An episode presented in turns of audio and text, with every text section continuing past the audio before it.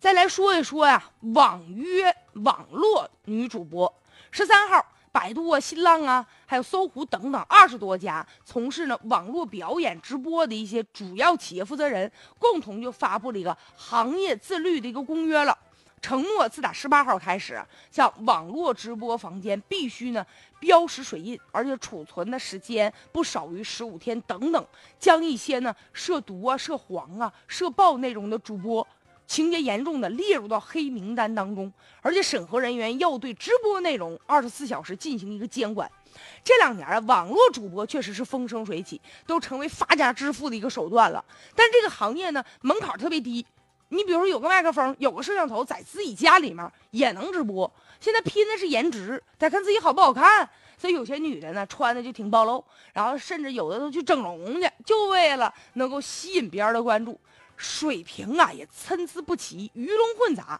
但你还真别说，人家真挣钱儿。你比如说，有的人气主播呀，年收入几百万，还有一千万的呢。跟人一千万的比比，哎呦我天，我这心里咋这不平衡呢？哎呀，人家挣的可多了呢。但关键问题是，他们衡量标准最主要就是在收钱，收钱的标准就是得有人喜欢你。但是你这发啥内容？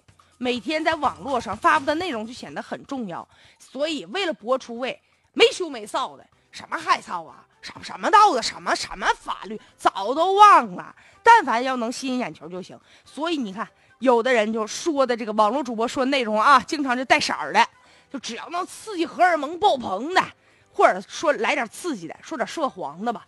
不，之前有呢，那网络女主播那家穿的衣服才少呢，可暴露了。还有的。就是在那个镜头前面直接直播造人的，啊然后就说自己啊，我摄像头忘了。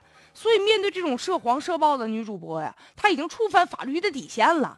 但是你再一看，她为啥敢赤裸裸的干这样的事儿呢？就是因为后面有平台，这平台指着主播去挣钱去呢。所以你播啥，反正有的时候人家不管，但凡你能挣钱就行。监管部门的态度也比较暧昧，甚至我们在怀疑。